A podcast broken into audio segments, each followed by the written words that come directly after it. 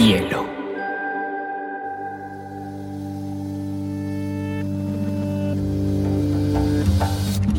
Coincide con la noción de estilo tal como se diccionario.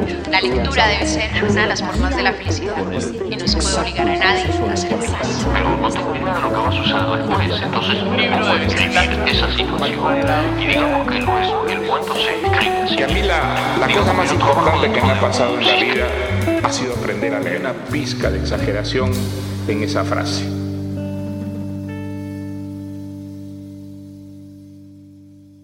Hola a todos, un saludo muy grande. Habla María José Castaño y esto es Biblioteca Personal.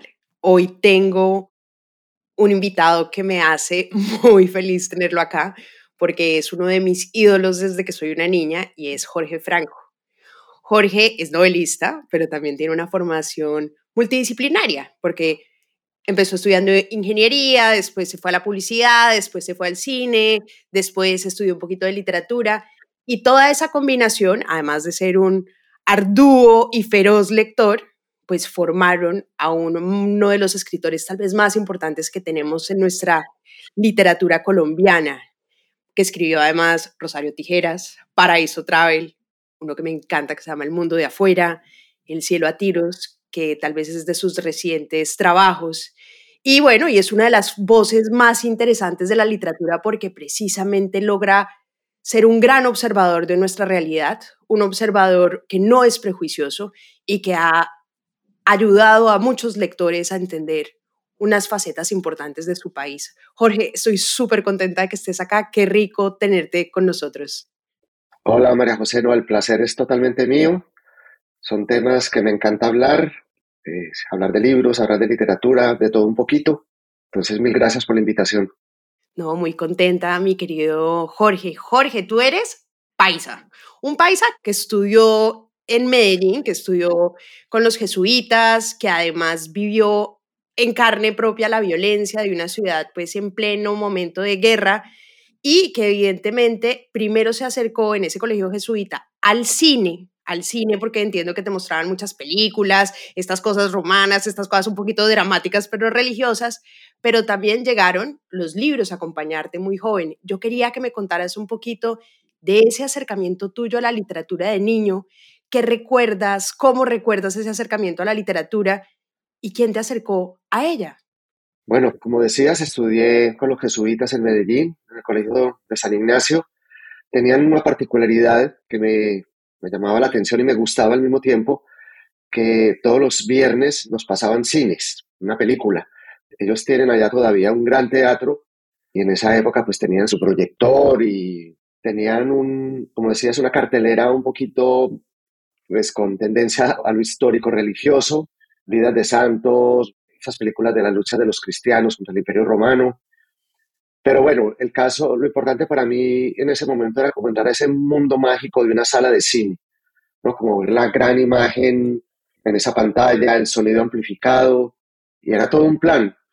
Más adelante, ya un poquito más grande, me vinculé al cine club del colegio, donde ya en la misma sala se proyectaban algunas películas más hacia el cinearte, con foros, conversaciones que teníamos luego de, de ver la película. Paralelamente, también desde muy niño tuve una afición muy grande por los libros. Yo no recuerdo muy bien, pero supongo que yo pedía libros porque lo que sí recuerdo es que en las fechas importantes, cumpleaños, Navidad, no sé, cualquier cosa así, me daban libros y tenía, digamos, colecciones bonitas de libros de literatura infantil primero, luego de literatura juvenil, luego más adelantico entré, eh, llamo más con los clásicos, Recuerdo que mi abuelo paterno tenía una biblioteca bellísima, muy completa. Él algunas veces me pasaba libros, me introdujo al mundo de Shakespeare, al universo shakespeariano, que para mí fue un descubrimiento de un universo maravilloso. A partir, yo creo que de ahí pues comencé a leer toda la obra de Shakespeare y otros clásicos, ¿no? Poco a poco, pues, digamos que era curioso porque tenía una formación como lector, pero casi era más como fuera del colegio que la que nos imponían en el colegio, que no era muy de mi gusto. Y no sé, tal vez estas cosas impuestas no tienen como el mismo efecto cuando uno las hace por el gusto de leer. Entonces yo básicamente leía otras cosas En mi casa también recuerdo que mi mamá en su época se hizo socia de algo que todavía creo que existe, que es el Círculo de Lectores, donde se compraban libros por catálogo. Llegaba una revista bellísima, muy colorida, con, con las propuestas editoriales que incluían novedades e incluían pues también libros clásicos. Entonces, ella pues compraba libros y de ese círculo de lectores también pues yo leí bastantes textos ahí, novelas, me acuerdo. Y bueno, creo que es algo que ha ido siempre hasta el día de hoy paralelamente, el cine y la literatura. Hay una cosa que tú dices, pues para los lectores y para los que somos obsesivos con la lectura, hay dos tipos de lecturas, ¿no? Ah, está la lectura que tú vas como por pasatiempo, que simplemente lees el libro para gozarlo, y hay otra lectura que es como la del observador. En tu caso, el que empieza ya a leer el libro con un interés mucho más profundo de entender esas costuras, de entender esa estructura. Y decías en alguna parte que leer antes de ser escritor y leer después de ser escritor son cosas pues que te cambiaron la vida y que hoy tienes una lectura muy diferente. Quería preguntarte un poquito por esa nueva forma de lectura y cómo cambió ese joven Jorge que leía al Jorge que lee hoy. Sí, es, yo creo que es muy diferente. Digamos que yo sí buscaba, para empezar, en esa época pues no se me ocurría, no había pensado, no tenía en la mente ser escritor. Me sigue pareciendo un oficio bastante complejo, pero simplemente era una lectura placentera.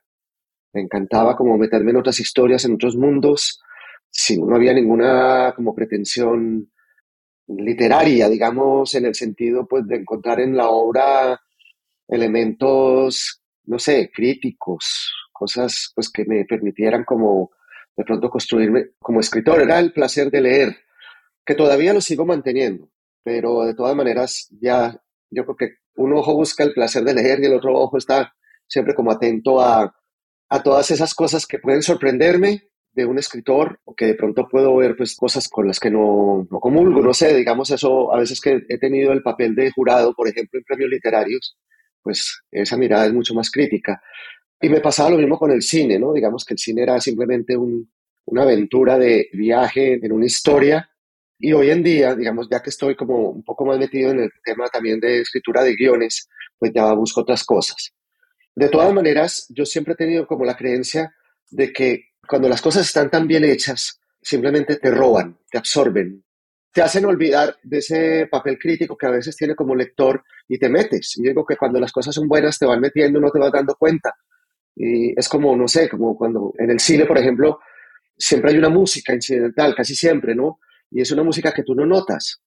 O no, la sientes, pero no la no estás muy consciente de esa música. Y es cuando está bien puesta y bien hecha. A veces cuando no se mete bien, es cuando cuando te saca. Y lo mismo en la literatura, ¿no es cierto? En la escritura, cuando ves algo que de pronto, no sé, te, te patea algo en la lectura, pues es por eso. Pero al mismo tiempo también me ha pasado que de pronto estoy leyendo alguna cosa maravillosa y, y sí tengo que hacer como, digamos, eso maravilloso me hace hacer una pausa y decir, esto que estoy leyendo realmente está muy bueno. Pues esto es una cosa asombrosa lo que estoy leyendo. Me pasa con frecuencia, pues digamos, porque la literatura está llena de textos maravillosos y no solamente actuales, sino clásicos. Pero de todas maneras, yo creo que lo que prevalece es el lector hedonista, ¿no es cierto? El lector que lee por gusto, ese es el que predomina en mí. Digamos, a veces he leído algunos textos que no he disfrutado, pero que soy consciente de la importancia de ese texto. Le voy a poner un ejemplo, el Ulises de Joyce. El Ulises a mí es un libro que no me agarró. Entiendo además que es un libro que en su traducción a otros idiomas, aparte del inglés, pierde demasiado. Pero al tiempo que lo leía, yo sí era consciente que estaba leyendo algo totalmente distinto, novedoso, eh, que no había leído antes. Y que creo que me fue muy útil esa lectura además. Otra cosa es que no sentía que me agarrara ni la historia, a veces tenía dificultades con la forma de narrar, pero sí estaba consciente de que estaba frente a un libro importante. Total, y yo creo que eso pasa mucho con los clásicos, uno, no sé, eh, Proust, Faulkner, eh, como estos grandes como hitos de la literatura que uno hoy en día dice, ¿quién se lee a Solá? Bueno, de pronto los parisinos, pero, pero evidentemente, como dices tú, son libros que se vuelve importante más bien saber por qué son importantes y reconocer su valor literario, pero no obligarse a leerlos. Como Borges decía que no porque necesariamente fueran clásicos uno se los tiene que leer, y creo que también es absolutamente válido, porque hay libros que ya no están, independientemente que sean clásicos, y pueden tener una muy buena estructura, pero ya no tienen esa capacidad de sumergir a un lector cualquiera, ¿no? Sí, pero María José, yo haría una diferencia. Eh, uno como lector no está obligado a leer ningún libro, no hay ninguna obligación, nada. Eso hay que leer, yo creo que lo que uno vaya sintiendo que quiere leer. Hay además épocas. ¿no es cierto? Hay veces que uno no tiene, un momento que uno no tiene conexión con un libro y misteriosamente, años después, se lo devora y le fascina. Eso también me ha pasado. Eh, pero yo creo que cuando decides ser, por ejemplo, escritor, si hay libros de lectura obligada, es decir, yo siento que un autor que escriba en español, por ejemplo, tiene que haberse leído el Don Quijote de la Mancha. Pues yo creo que eso es una obligación está considerada pues, por muchos como la primera novela que se ha escrito en nuestro idioma y bueno, además que a mí me resultó buenísima, divertidísima. Yo me encarreté con la lectura, sí, es, es gorda, es grande, pero es un libro delicioso de leer. Pero sí creo que ya como escritor, digamos que sí debes conocer algunos textos, como el Ulises, por ejemplo, como estas cosas que dices, hombre, esto forma parte de una tradición de la que yo quiero también ser parte que es la escritura.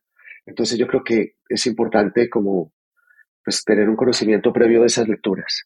De acuerdo, tú no eres tan gran relector, pues también porque eres de los que considera que hay muy poquito tiempo, sin embargo hay libros de cabecera que has releído cinco seis veces, y ahorita que estabas hablando de los libros importantes, pues uno de tus libros importantes ha sido el Llano en Llamas o Pedro Páramo de Juan Rulfo, ¿no? Que es un libro que todos leemos y casi nunca, en el colegio nunca lo entiende. Es súper difícil de entender porque acá para los oyentes que no lo han oído o no lo han leído, es súper confuso porque no hay como tiempo, entonces los muertos están combinados con los vivos, el presente está combinado con el pasado, pero es una cosa súper poética y uno va leyendo y uno dice, no, esto es un sueño divino, pero no entiendo ni un carajo, pero cuando él habla de Susana, uno dice, no, ¿qué es esta belleza? Pero es muy confuso y entiendo que es uno como de tus libros de estudio y de relectura en ese entendimiento de cómo se escribe, ¿no?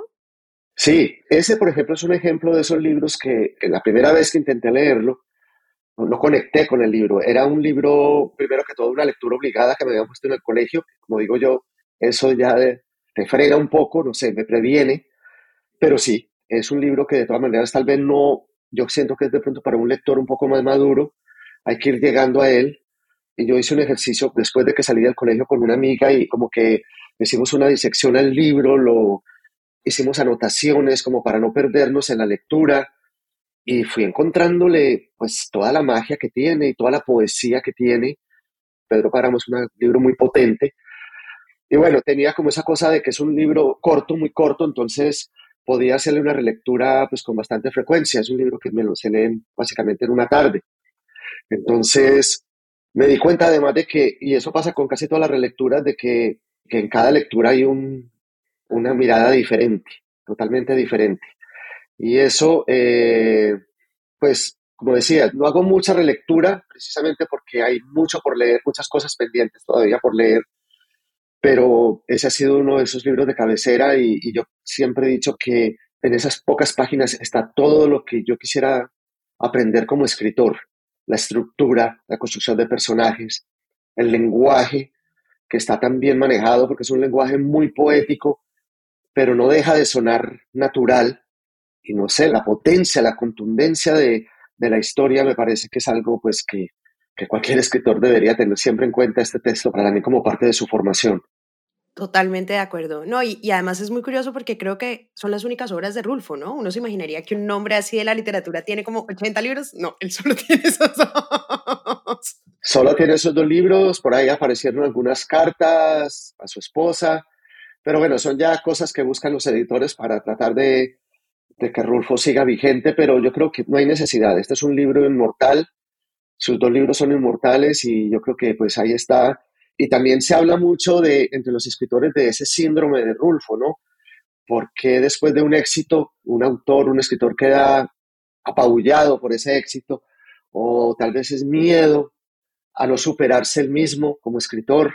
No sé, hay muchas conjeturas alrededor de lo que pasó con Juan Rulfo, pero lo cierto es que eso es lo que hay de él y no hay más, pero creo que es suficiente.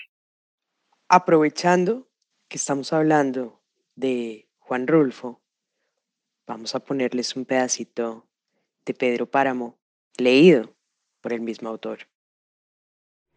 Creo sentir todavía el golpe pausado de su respiración, las palpitaciones y suspiros con que ella arrollaba mi sueño. Creo sentir la pena de su muerte. Pero esto es falso. Estoy aquí boca arriba pensando en aquel tiempo para olvidar mi soledad mi madre murió entonces, que yo debía haber gritado, que mis manos tenían que haberse hecho pedazos estrujando su desesperación. Así hubieras tú querido que fuera.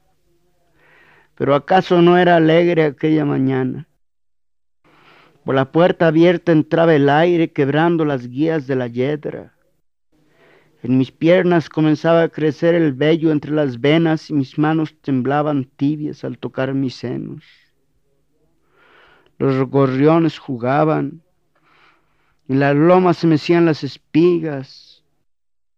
Me dio lástima que ella ya no volviera a ver el juego del viento en los jazmines, que cerrara sus ojos a la luz de los días. Pero ¿por qué iba a llorar? ¿Te acuerdas, Justina? Acomodaste las sillas a lo largo del corredor para que la gente que viniera a verla esperara su turno. Bueno, yo quisiera obviamente hablar de el libro Estrella, porque es uno de mis libros favoritos. Jorge, recuerdo que lo leí en el colegio y la prosa era tan simple, tan encantadora. Rosario Tijeras, pues es tal vez uno de los libros más importantes de la literatura colombiana porque retrató un momento muy difícil de Medellín, pero lo retrató desde una mirada bastante interesante, porque no era solamente la violencia o el narcotráfico, sino desde una historia de amor. Rosario Jorge es como esos personajes de la literatura que uno los guarda en el corazón y se enamora de Rosario y Rosario me acompaña a todas partes. O sea, yo la llevo como la Virgen de los Sicarios, esa es como mi, mi Virgen de los Sicarios. y es una belleza porque es una mujer muy fuerte, es una mujer que además es una belleza, es sicaria, es una asesina, eh, pero también es una prostituta de lujo que le dice parceros y cuando, cuando empieza esta, esta novela, para quienes no la han leído, arranca en el hospital cuando ella llega, pues de que después le pegan un tiro y está casi pues muy, muy grave y uno de sus mejores amigos está con ella acompañándola y él empieza a narrar su historia.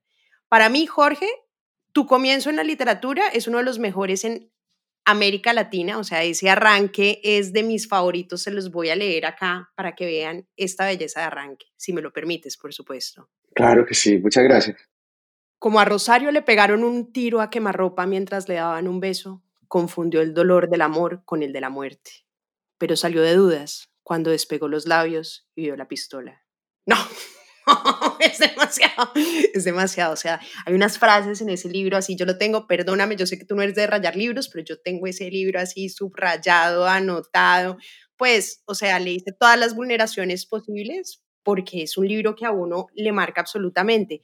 Quería que nos contaras un poquito, Jorge, de la experiencia de ese libro y particularmente cómo ha sido la reacción o cómo fue en ese momento y sigue siendo la reacción de los lectores ante Rosario Tijeras. Pues María José, eh, yo fui el primer sorprendido, digamos, con la escritura y con los resultados que tuvo Rosario Tijeras. Cuando yo comencé a escribir esa novela, yo ya no vivía en Medellín, estaba viviendo en Bogotá había salido hacía como unos seis años en medio de, de muchos problemas, de un caos muy grande que vivía la ciudad, de mucho miedo, de mucho desorden social. Y bueno, yo ya había hecho mi, había empezado con mis escritos unos años antes, había hecho un libro de cuentos de amor, se llama Maldito Amor. Había incursionado en una primera novela que era más una novela corta, que siento yo que ha sido como un ejercicio de incursionar en este género. Llevaba escribiendo cuentos mucho tiempo y dije, bueno, quiero hacer una novela. Entro con Mala Noche, pero siempre tenía como esa inquietud. No había entrado, digamos, Medellín todavía en mis temas. Yo me preguntaba cuándo sería eso, ¿no? Y por accidente llegó a mí, pues, una prima que estudiaba psicología en la Universidad de Antioquia, estaba haciendo una tesis sobre el vínculo que hay entre el crimen y la religión, sobre todo el crimen vinculado con el narcotráfico. Y yo comencé a leerla y pues me fascinó el texto. Me encontré ahí unos testimonios de unas mujeres, niñas, pues que estaban pagando condena en una correccional por los crímenes que cometieron en su vida de pandilleras. Y yo no sé, eso como que sientes que, eso pasa muy frecuente, sientes como un clic, que, hay algo que se puede contar, eh, que tal vez no se ha contado, sobre todo desde el punto de vista de una mujer. Eh, no había muchos antecedentes de todas maneras de este tipo de historias en, en, Colombia. Había algo en el cine que había hecho muy bien Víctor Gaviria. Eh, Fernando Vallejo había publicado un poco antes La Virgen de los Sicarios. Y comencé nada a explorar, pero yo sentí que era una historia. Bueno, regresé a Medellín ya con una mirada distinta para recuperar muchas cosas de la ciudad que yo iba a necesitar en la historia, pero no sé, era como regresé a contar esa historia para saldar una deuda con Medellín. No digo que no sé si era mía con Medellín o de Medellín conmigo o de, los dos, era una deuda mutua, pero la verdad yo nunca me imaginé que el libro iba a tener mayor trascendencia más allá de lo que de pronto dije, tal vez en Medellín se va a leer, me va a interesar esta historia. Eh, para sorpresa mía, el libro pues tuvo mucha acogida desde el momento en que salió. Eh, ese comienzo que leíste es curioso porque yo reescribo mucho los comienzos, o todo libro lo comienzo muchas veces. Muchas veces, a veces avanzo 50 páginas, 100 páginas y puedo devolverme y empezar de cero. ¿De cero? ¿Y votas todo? Pues todo no se pierde, digamos que porque si es la misma historia, muchas cosas quedan o las guardo para después o le doy una vuelta, pero muchas veces sí, digamos, es como tratar de un poco borrón y cuenta nueva. Pero siento que de todas maneras que eso que descarté no es trabajo perdido, muchas veces es, yo lo, llamo como un calentamiento también que se requiere para entrar en una obra. Pero con Rosario, yo recuerdo que ese primer párrafo fue algo que, digo yo, que cayó como del cielo, porque no, no lo corregí, digamos, así como está, así comenzaba la novela. Y, y, realmente, pues no sé, tal vez le habría ajustado algo en la puntuación o alguna palabrita, pero de resto quedó tal cual. No me ha sucedido pues con ningún otro libro. Y, yo creo que son cosas que de todas maneras se dan naturalmente. Esas cosas cuando uno trata de, encontrar el, comienzo perfecto, eh, forzar un comienzo perfecto, la mayoría de las veces no, resulta. Eh, además, pues bueno, entran mil preguntas ahí, pues como qué sería un comienzo perfecto. Yo no sé, eso son, son imágenes, son frases, cosas que digo yo, se van dando de una manera muy mágica, como casi todo el proceso de escritura. Y eso me pasó con Rosario Tijeras. Eh, entonces, te digo, fui el primer sorprendido al ver que, que tuvo mucha acogida, que comenzó a, a, ser pedido en otros países de Latinoamérica, que empezaron a surgir propuestas para traducciones. Y bueno, te digo, lo que decías también, es algo que me sigue sorprendiendo hasta el día de hoy. Es un libro que se sigue editando, se sigue leyendo. Eh, lo piden mucho los estudiantes en los colegios y lo que me gusta a mí que ya he mencionado esto varias veces en esta charla, que ojalá no hubiera una lectura obligatoria en los colegios, sino que, no sé, que surja más como por el deseo del, del joven de, de, querer leer. Y lo que me dicen es que son muchos los estudiantes que piden este libro. Yo siento que de pronto sí tiene una historia y tiene un lenguaje que, que hace que de pronto se identifiquen con Rosario Tijeras, con la novela, y por eso la piden. Y bueno, siguen saliendo traducciones. Eh, hasta hace poco en México, por ejemplo, seguían haciéndose temporadas de la serie de televisión que ellos hicieron. Entonces es un libro que me sigue dando sorpresas y me sigue dando pues mucha, muchas alegrías con el que tengo inmensa gratitud. Pero bueno, ya han pasado muchísimos años. Lo curioso es que me toca mucho, con mucha frecuencia volver a hablar de él.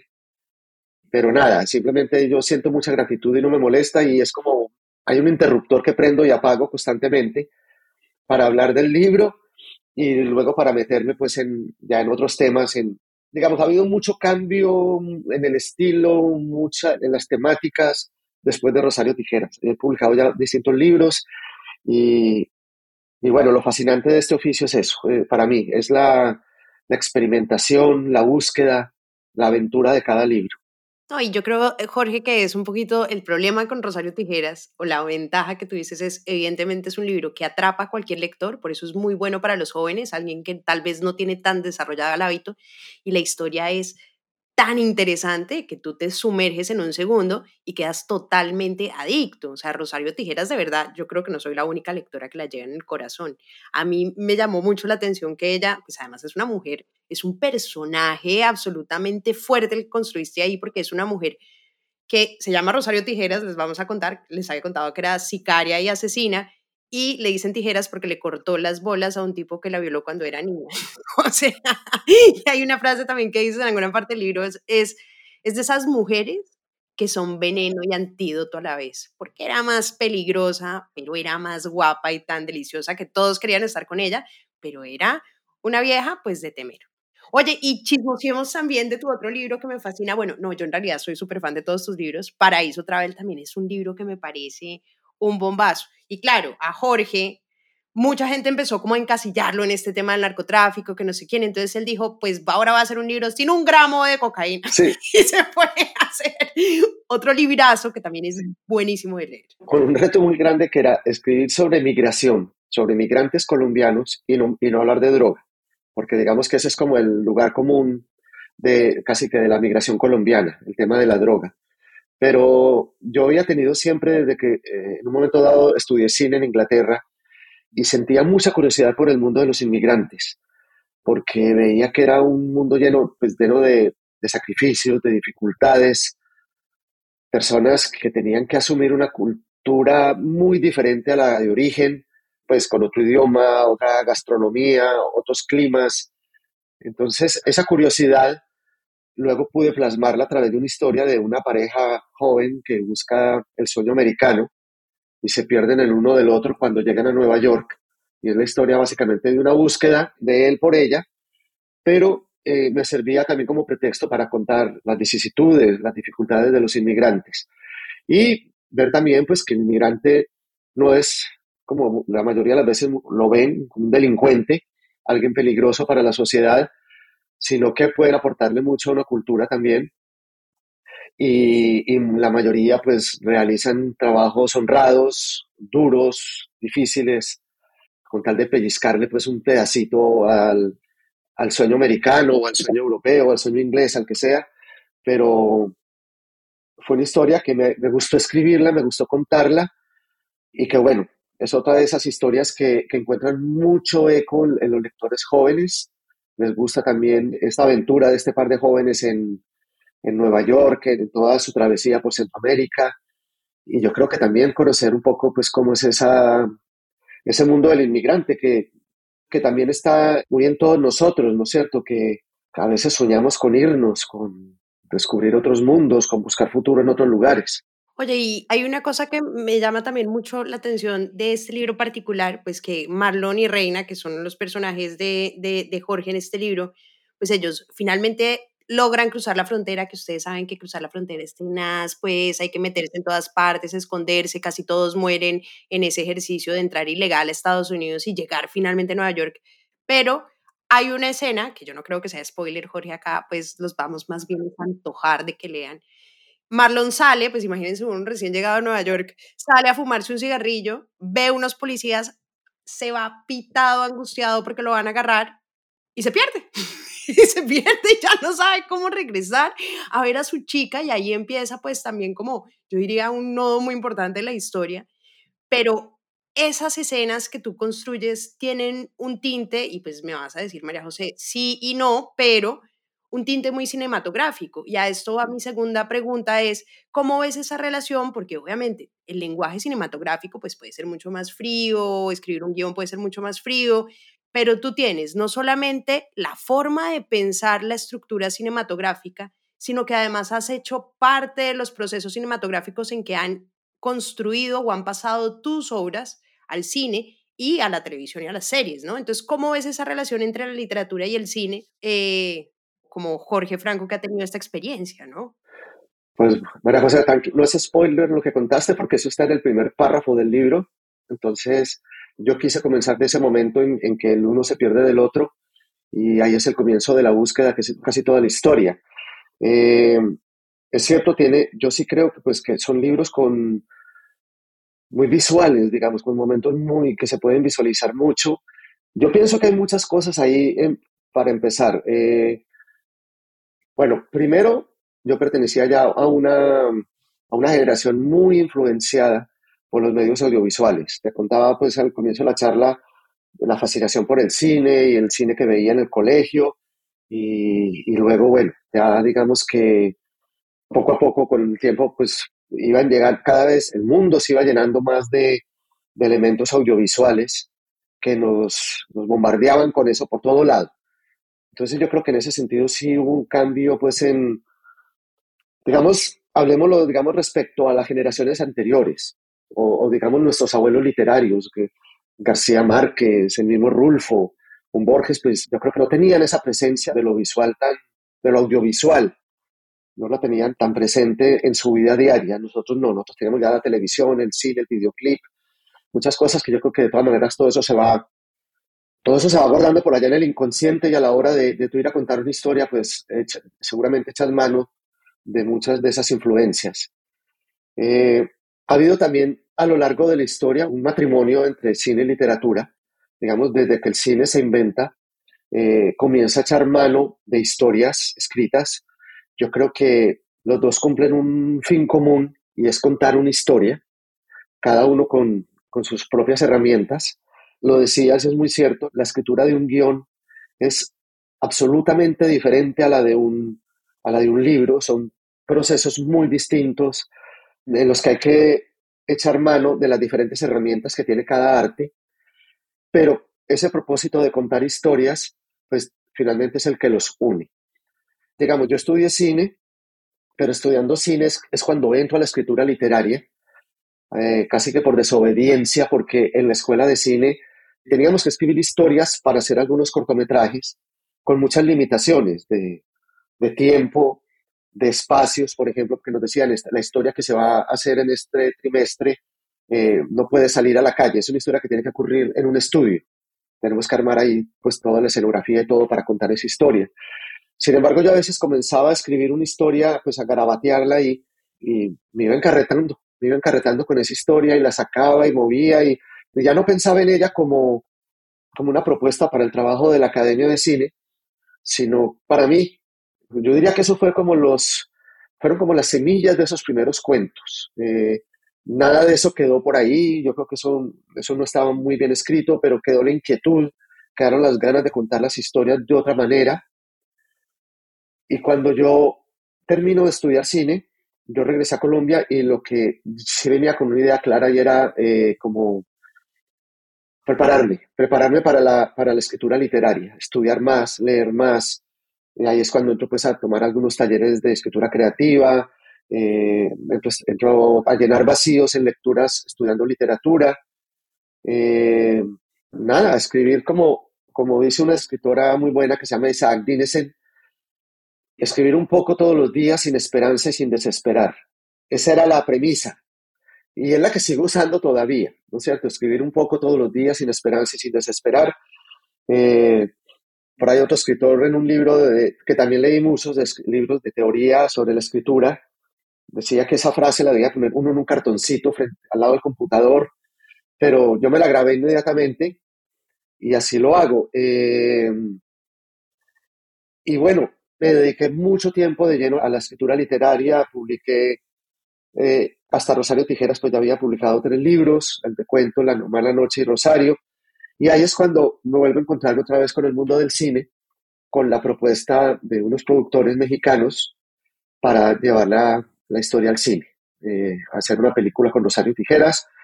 Yo no escribí el guion de esa versión, la hizo un, un colega y amigo argentino, Marcelo Figueras, eh, simplemente habíamos pactado muy amistosamente con los productores de que eh, yo iba a hacer unas notas sobre las versiones que iba pasando Marcelo.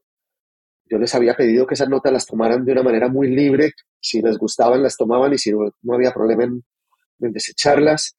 El director luego me pidió que escribiera un par de escenas que sentía que quedaban faltando. Y ya para Paraíso Travel, ya sí fui co-guionista, por petición de los productores. Me pidieron que participara en la escritura del guion.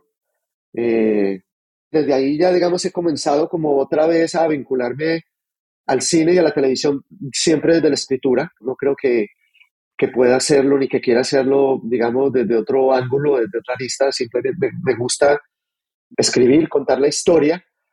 Hay algo que aprendí en Londres cuando estudiaba cine, y es que es un mundo que no es muy compatible con mi personalidad, con mi forma de ser. ¿No? Pues María José, yo, yo soy muy sedentario, a mí me gusta como conocer mis horarios, eh, me gusta mucho estar en la casa y el mundo del cine, el mundo de la producción del cine es un, es un manicomio, ¿no? Sales en la mañana, no sabes a qué hora vas a almorzar o si vas a almorzar, no sabes a qué hora vas a terminar el día, si vas a tener tiempo para dormir o no. Eh, yo me cansaba muchísimo. Eh, sentía que, bueno, realmente yo siento que lo que me llevó a estudiar cine era el deseo de contar historias. Y cuando vi que podía hacerlo también desde lo escrito, pues yo dije, me quedo en lo escrito y, sin perder. Hoy en día incluso estoy todavía mucho más vinculado a la escritura de guiones y de, proyectos para televisión. Estoy desarrollando dos proyectos con la posibilidad también de que el cielo a tiros también se, se adapte para televisión.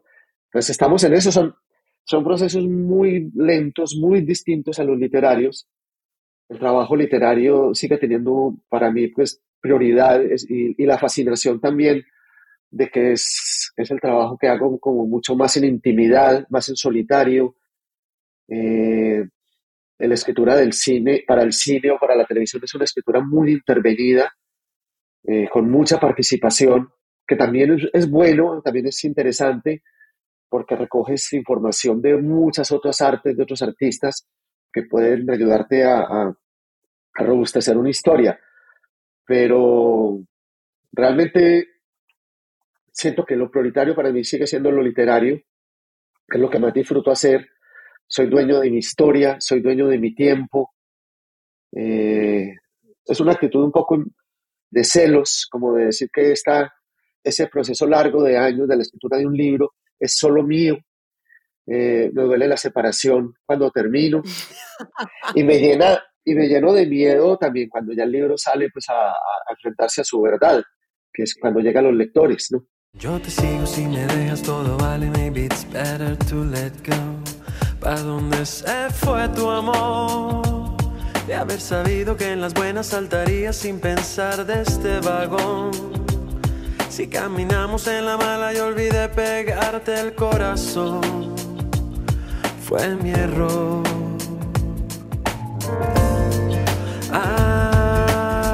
Acuérdate, acuérdate que fuimos uno y caminamos en la misma dirección.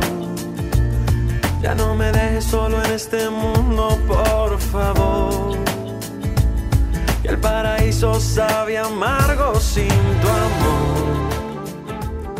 Oye, Jorge, a mí siempre me ha llamado mucho la atención precisamente esa relación que tiene la capacidad de tener la literatura en incidir en otros artes, ¿no? Ahorita está, estudié mucho para hacer otro podcast a Orwell, impresionante cómo Roger Waters se, se entusiasmó con sus canciones, como a ti también se han entusiasmado con tus libros para hacer cine y también la canción de Fonseca, que también creo que está inspirada en tu libro, que es la canción de la película, ¿no? ¿También está escrita para la película? Sí, esa, la canción se llama Paraíso. Los productores lo buscaron a él para, para que hiciera la canción para la película. Eh, de todas maneras, un poco la letra sí tiene relación con, con lo que pasa tanto en la película como en el libro. Está también la canción de Juanes, esa sí se llama Rosario Tijeras, tal cual. Eh, no la escribió él para la película, simplemente en algún momento, si no estoy mal, creo que una vez alguna revista me había pedido que le hiciera una entrevista a Juanes, eso fue hace mucho tiempo, nos encontramos en un sitio y nada, yo le regalé el libro y él cuenta que lo, lo comenzó a leer y mientras, mientras lo leía iba sintiendo la música, iba sintiendo la canción. Eh, y llegó a componerla y a escribirla y la sacó en un disco. Eh, es muy bonito eso lo que dices cuando un libro inspira otras artes. De todas maneras, creo yo que estamos, es el mundo del arte, así es el mundo del arte. De la misma manera, yo me estoy inspirando en muchas otras cosas, conscientes e inconscientes, en música, en, pintura, en cine. Entonces creo que el cine se, ha tomado la literatura para hacer películas y al mismo tiempo nosotros hemos visto ya tantas películas que esa cosa audiovisual queda muy en nosotros. Escribimos libros muy impregnados del audiovisual que al mismo tiempo inspiran a otros a, hacer películas. Entonces es como un círculo, ¿no? Total. Y, y, creo que en el fondo todas las artes se conectan, todas se conectan, unas más que otras, pero, pero todos estamos como con, con las antenas siempre atentas, dispuestas para recoger información de lo que vemos, de lo que oímos, lo sentimos, para plasmarlo en lo que hacemos. No, espectacular. Pero es que me impresiona que obviamente un lector que puede conectarse con un libro lo pueda convertir en eso. O sea, parece mágico. Es como realmente la inmortalidad de la literatura.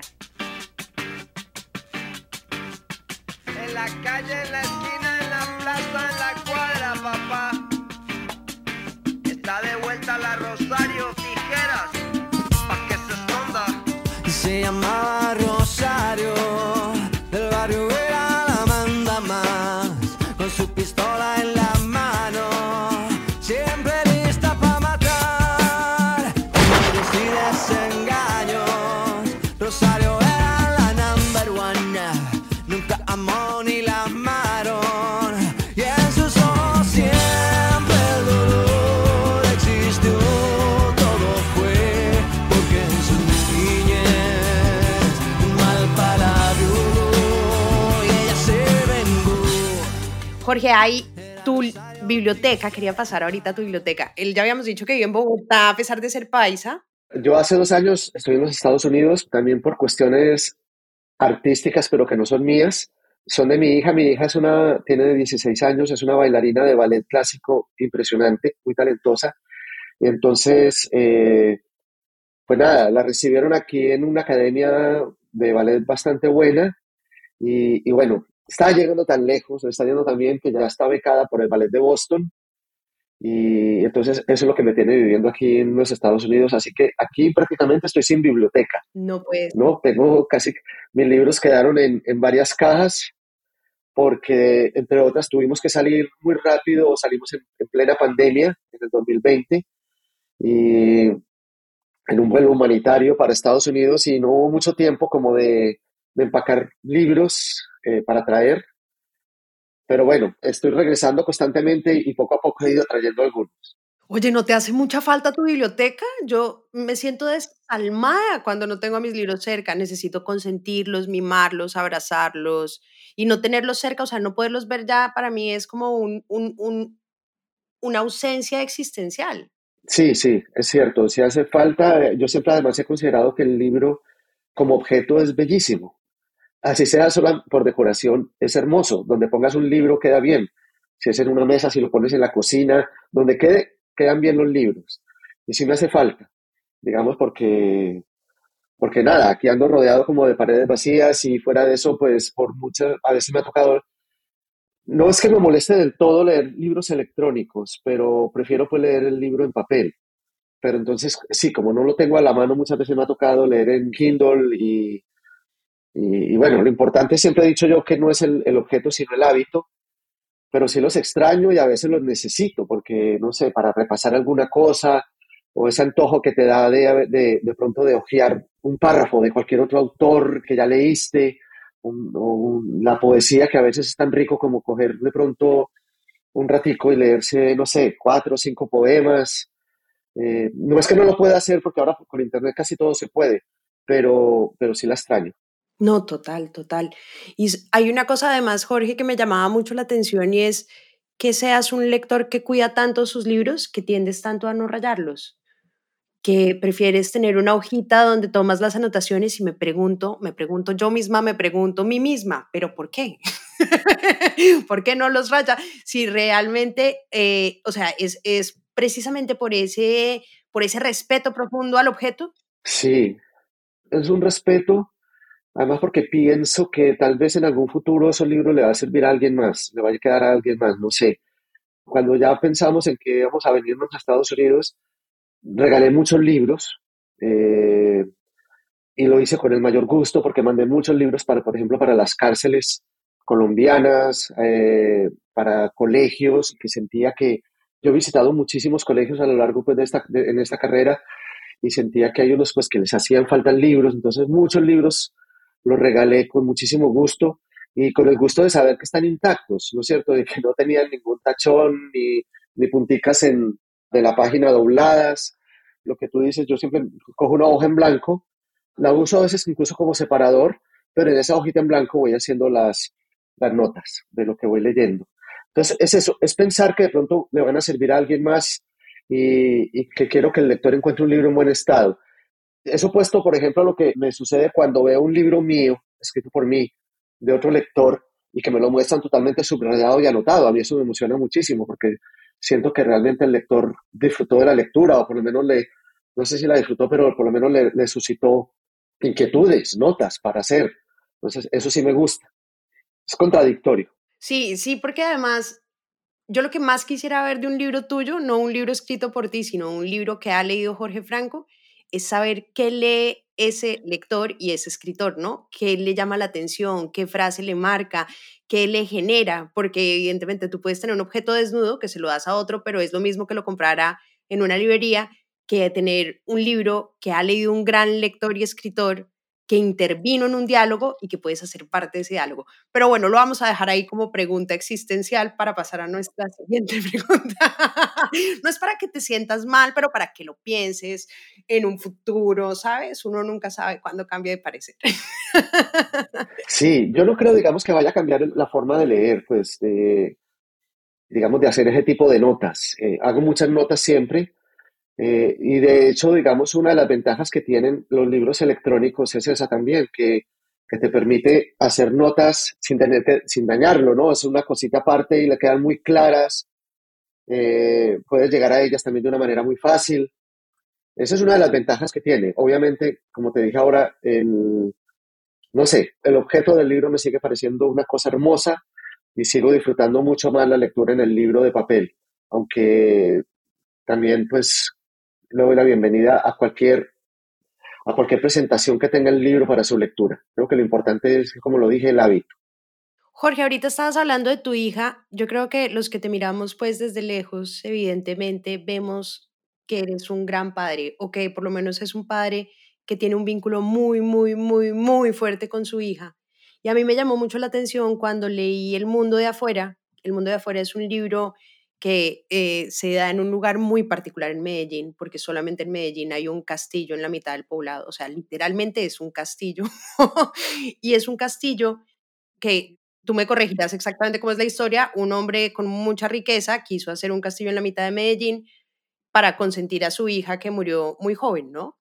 Sí, bueno, es la historia verdadera, ¿no es cierto? Es un hombre que pertenecía a una familia pues, prestigiosa en Medellín, de una familia de, de empresa, de industriales, y él, había otro, otro tipo, como también como con algún delirio europeo, que, comenzó a hacer un castillo. Es muy ecléctico, es una, una, mezcla muy extraña lo que tiene ese castillo, porque son muchos estilos ahí envueltos en, la, en ese diseño. Él lo tenía en obra, y este señor Diego Chavarría, que era una persona que se formó en Europa, con gustos con gustos muy fuertes por la música, por la ópera, por la música clásica, por Wagner en particular, tanto que a su hija la llamó Isolda, y él terminó de construirlo, y sí, era como, como crearle un pequeño reino a, a esta niña. La educó ahí, la niña nació ahí en ese pequeño reino, luego más tarde, en la vida real, la niña muy joven termina y se va a, a Estados Unidos a estudiar y muere muy joven. Yo hago algunas modificaciones en la historia, pues como más, que todo como por efectos, efectos dramáticos del, que uno quiere conseguir en la, en la historia, pero de todas maneras sí es bastante fiel pues a lo ocurrido. Y hay la particularidad pues de que yo fui vecino de ese castillo cuando era niño, en un lugar que además es muy distinto al que es ahora, porque era, era un castillo en la mitad de la montaña, ahora está rodeado de edificios, pero era curioso porque era un, el mundo de este hombre iba como en contravía de una Medellín en los años 70 que tendía más bien como a, la industrialización, a la modernización, eh, y este hombre por el contrario quiere hacer un regreso a, lo clásico, viviendo en un castillo, eh, tenía un paje, que era el que se encargaba pues como de, de ayudarlo, de manejo del castillo, andaba en una limusina, pues cuando en esa época pues todavía no, había entrado ni siquiera el narcotráfico con, pues con una serie de, de, otro tipo de carros lujosos. Este era el carro más lujoso que había en Medellín, el de Diego Echavarría. Y bueno, para uno como vecino, imagínate, uno un niño siendo vecino de un castillo, con una historia además que se había vuelto como un, parte de un mito urbano, la historia de la niña, porque nos decían que la niña estaba embalsamada, que la tenían enterrada en el castillo. Llegaron a decir incluso, yo recuerdo que, que la tenían embalsamada sentada frente al piano, y a mí eso me era horroroso. ¡Ay, qué horror! Era horroroso, a mí me daba pánico acercarme, yo no me acercaba mucho de solo pensar que podía ver esa imagen a través de una ventana, ¿no? Entonces, pero no deja de ser muy mágico, eh, pues, ser vecino de un mundo así. Y yo recuerdo muy bien cuando el señor este fue secuestrado, recuerdo ese domingo cuando oímos unos balazos y al momentico llegó, eh, nos llegó el rumor, que pues era un barrio, en ese momento era un barrio pequeño, diciéndonos que, pues, que Diego Echavarría había sido secuestrado y bueno, fue un secuestro además muy mediático, eh, porque él era una persona pues, bastante importante y querida en la sociedad de Medellín. Entonces, a pesar de que era muy niño, seguí muy de cerca ese caso. Y yo creo que es una historia que siempre tuve ahí guardada hasta cuando llegó el momento de contarse que coincidió mágicamente con cuando fui papá. Cuando yo fui papá, es la única oportunidad que he sido papá, es mi única hija, pero yo comienzo como a rescatar todos esos libros de la literatura clásica infantil para leerle a ella y eh, pues ahí, ahí comienzo otra vez como a encontrarme con mundos fantásticos, con castillos, con príncipes, princesas, animales fabulosos. Y ahí yo creo que ese es el detonante que me hace escribir el mundo de afuera, porque es una historia que combina el secuestro fuerte, cruel, de este hombre que era una persona mayor, eh, y yo lo combino con una línea fantástica de una niña que vive en un castillo casi que secuestrada por su padre, porque básicamente el papá lo que hace es construye ese reino para ella, para protegerla de un Medellín que está presentando ya unos signos de violencia eh, fuertes. Y, y ella lo que hace es inventarse un mundo mágico para sobrevivir a ese encierro. Entonces yo creo que esas dos cosas, entrelazando esos dos mundos, es que así construyo yo el mundo de afuera. Y por supuesto, pues yo creo que la memoria de ese hecho y esa nueva experiencia como papá, ese recuperar el mundo infantil para mi hija, para contárselo en, en esos libros, es lo que me llevaron a escribir esta novela. Qué belleza. Es un libro súper recomendado para los oyentes, de verdad que es de una dulzura, pero además de un mágico que vale la pena. Una última pregunta, Jorge. Cuando arrancaste me, me comentabas que tu relación con Medellín la habías empezado a entablar o enfrentar con Rosario Tijeras. Sin embargo, pues ya varios libros hacen parte de, de esta relación con Medellín y a mí me interesa mucho ese tema de las ciudades literarias, ¿no? Como fue París, como fue el Buenos Aires de Borges o de Cortázar, el París de muchos escritores. Sí siento que tú has creado en el imaginario, y sobre todo para los que no somos paisas, una ciudad literaria. ¿Lo has sentido tú también así? Como esa creación desde tu infancia, desde tu experiencia, desde lo que tocó vivir, que tal vez fue también difícil vivir una época tan compleja, pero una reconstrucción para darnos un poquito de esa experiencia. Pues María José, yo creo que eso es un hecho que se ha dado más, no, ha sido propiamente una decisión, yo creo que se ha dado más como por, es algo natural, es algo que yo no creo que no solamente esté en mí, sino en muchos autores, y es que yo creo que las ciudades que habitamos en la infancia son los mundos que se quedan. Si miras, por ejemplo, al mismo García Márquez, que también salió muy joven de, de su pueblo natal, de Aracataca, e incluso salió joven de Barranquilla eh, y, pasó mucho más de la mitad de su vida fuera de Colombia, muchísimo más. Y, miramos su obra y su obra tiene que ver precisamente con ese mundo caribe, pero ni siquiera el de joven, es el, mundo de, su abuela, de su madre, de la infancia. Y yo creo que son los mundos que se nos quedan, quedan pegados en nosotros, y, y no solamente en los escritores, creo que en todos los seres humanos porque es que yo creo que es cuando se comienza a dar la conexión con la vida, es el mundo donde, donde abrimos los ojos, donde se generan los afectos, los vínculos. Realmente es como el mundo que nos forma.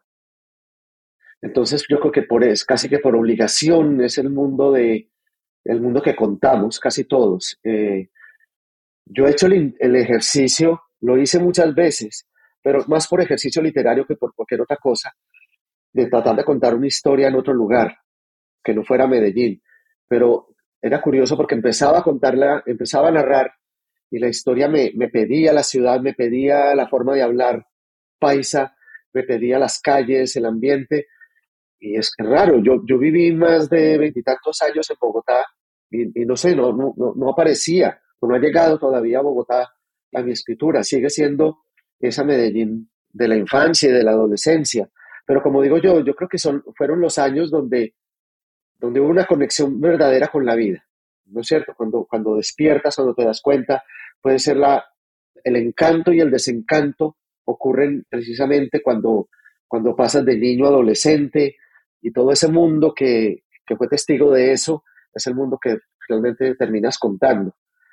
Entonces, ahora en esta historia que voy a, pues estoy terminando una novela, la estoy corrigiendo, y he hecho ese nuevamente ese ejercicio. Sin embargo, bueno, el, el, nombre no aparece de la ciudad, pero yo creo que se va a detectar, se detecta Medellín, así no, así no la mencione. Es un fracaso más, entre comillas, porque no he peleado con eso, digamos, enfaticé en que era un ejercicio literario, es decir, cómo sonaría una historia no contada en Medellín, ¿no es cierto? Pero, sin embargo, me doy cuenta de que no mencionarla no quiere decir evadirla, ¿no es cierto? A lo mejor ahí está, y lo más probable es que ahí está, que esa sea, a lo mejor no se menciona, pero, pero, pero es difícil. Es muy difícil porque creo que es más fuerte que uno, esa presencia de, de ese mundo. Y, y, bueno, si finalmente me siento cómodo ahí, pues ¿por qué no hacerlo? Tampoco. No, es un aspecto negativo, nada. Por el contrario, creo que, que, el vínculo de un autor con su ciudad, con esas ciudades literarias que se van construyendo, sean verdaderas o sean ficticias, pues son relaciones importantes en, en toda literatura. Total. No, yo creo que ese es un inconsciente que no, no vas a poder luchar con él. Y realmente sí es que hay un vínculo muy grande entre la vida de los escritores y su obra. Hay gente que pelea y dice que el, escritor no es importante ni lo que le pasó, sino solamente su obra. Yo soy una total contradictora de eso. Todo lo que le pasó en la vida a un escritor, todo, absolutamente todo, tiene una incidencia en esa construcción eh, narrativa, ¿no? No, así es. Digamos, lo que escribimos es lo que somos. Realmente es muy difícil como apartarse de eso. Yo, además, es curioso porque yo he tenido la oportunidad de conocer pues a muchos escritores y veo que, que, la forma de vida, la forma de hablar de muchos, de comportarse, es muy parecida a la forma como escriben y, y a sus mundos, a los mundos que cuentan. Eso es muy similar. Eh, yo lo que sí creo es que, digamos, la obra en muchos casos supera al autor en cuanto a... Que vive sola, como tus libros. Sí, es fácil decepcionarse de un autor como persona, eh, pero ese mismo autor del que te decepcionas puede tener una obra que te, te parezca maravillosa y que no te genera, pues que lo que te genera es admiración. Oye, ¿te has decepcionado de algún autor? Sí, de muchos. pero me pongas a decir quiénes. Cuente, cuente, ¿quién, quién? No, no, pero María José, es que mira, los simplemente es, creo que, que es que a veces se sobrevalora la figura del escritor y somos personas comunes y corrientes, la mayoría llenos de defectos, de caprichos, de taras, problemáticos, eh, vanidosos. Espérate que leas mi próxima novela. Ah, no, voy a esperarla con mucha ansiedad. Es muy difícil saber de contar de qué se trata una novela cuando terminas de escribirla porque siento que las novelas casi siempre tocan muchos temas y uno de los ejercicios más difíciles es aprender a, a lograr condensarla en, en, en, muy pocas frases para definirla. Pero sí me he metido un poco en ese mundo de, de la escritura, eh, de, desde lo que he visto en tantos años ya que llevo en esta carrera, ver esos universos tan contradictorios entre obra y escritor. Son muy contradictorios. Y entiendo que igual es un universo muy complicado y un gremio que puede ser complicado en conjunto. Pero bueno, ¿podemos saber el título de la novela o todavía no tiene? No, no lo, es que no lo tengo todavía. Estoy, yo tengo como tres o cuatro ahí en el tintero y prefiero, no, no lo tengo todavía. A lo mejor hasta resultará otro diferente a los que tengo, porque eso pasa como en, en la corrección pasa mucho eso, que te encuentras de pronto en la lectura que haces para corregir. De hecho, yo, yo lo que hago es una reescritura del libro. Siempre lo he hecho. Lo, lo imprimo, el cuando llego al punto final y, y, comienzo a transcribirlo palabra por palabra desde, desde, desde el comienzo hasta el final. ¡Qué trabajo! es un trabajo duro, pero es que es algo que se dejó de hacer por la aparición del computador. Antes escribían a mano o escribían a máquina y claro, tenías tú un manuscrito lleno de anotaciones al margen, tachones, flechas, notas, y lo que hacían los escritores hasta antes del computador, pues era pasar en limpio. ¿No es cierto? En una máquina de escribir te sentabas a pasar en limpio cada hoja. Eso es lo que se hacía y se dejó de hacer y yo lo, eso es lo que simplemente estoy haciendo. Eh, es muy diferente, creo yo, una corrección sobre la lectura que sobre la misma escritura. Cuando voy escribiendo, voy cambiando, voy quitando, voy poniendo, eh, a veces miro un párrafo y, y, dudo, digo, no, a lo mejor no es necesario o a lo mejor estoy anticipando información que es mejor dejarla para después. Entonces, es, es todo un proceso que si es tedioso, dura bastante, pero, pero para mí es fundamental.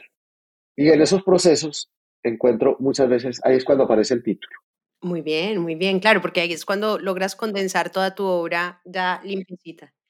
Oye, Jorge, si pudiéramos recomendarle, pues ya acá hemos recomendado mucho Rosario Tijeras, Paraíso Travel, El Mundo de Afuera, pero quisieras recomendarle alguna de tus obras o de tus libros a nuestros oyentes que dijeras, miren, sería chévere que leyeran este por esta razón. ¿Cuál, cuál nos quieres recomendar adicional?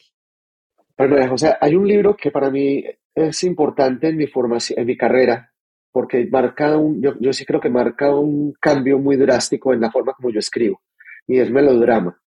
Melodrama lo publico yo después de Paraíso Travel, donde venía contando unas historias que tenían un corte más o menos similar, ¿no es cierto? Estas mujeres, estas mujeres seductoras, fuertes, sí, pero un poco idealizadas de alguna manera. En melodrama me meto primero que todo en una, en una temática un poco más sórdida. Eh, la estructura de la novela es muy arriesgada, más compleja, el manejo de los tiempos es, realmente fue un riesgo lo que yo corrí ahí. Yo tenía miedo de quedarme incluso sin lectores, pero sentía que ya bueno, era un juego literario que yo quería hacer. Eh, hay personajes que siguen siendo fuertes, pero ya son, digamos, mujeres muy de carne y hueso, más como te las encuentras en tu familia, en la calle. Eh, y, siento que sí, que hay un cambio muy fuerte en mi forma de escribir. Son, es una novela mucho más literaria, no es tan audiovisual como la, las anteriores. Y a partir de ahí yo creo que voy dando como cambio, pues he ido como, siento que tomé otra ruta, ¿no? Que es, que es interesante, pues para los libros que vinieron después. Entonces yo creo que melodrama puede ser una recomendación para aquellos que de pronto quieran mirar un autor diferente al de Paraíso Travel y al de Rosario Tijeras. Espectacular. Pues Jorge, muchas gracias por acompañarnos. De verdad qué delicia conversar contigo, oírte, saber en qué estás y bueno, qué emocionante también que puedas aprovechar el acompañamiento a tu hija desde Washington y verla cumplir sus sueños, ¿no? Porque sé que para ti eso es clavísimo en esa super relación. Por supuesto, yo creo que yo tuve el apoyo de, mi, de mis padres, de mi familia para hacer lo que quería.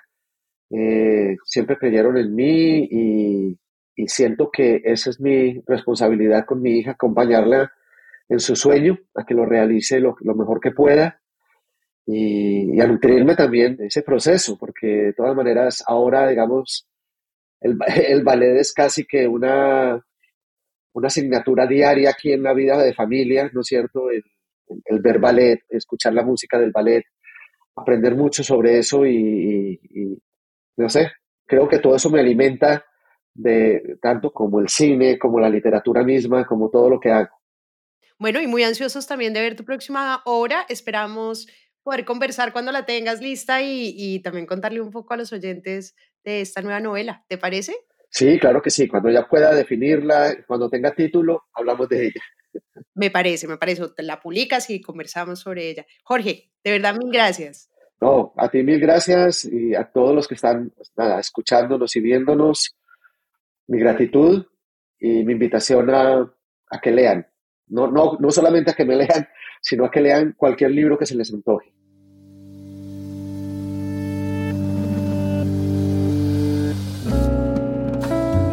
Este es un podcast para contagiar el amor por los libros, porque no hay mejor forma de incentivarlo que desde la divulgación.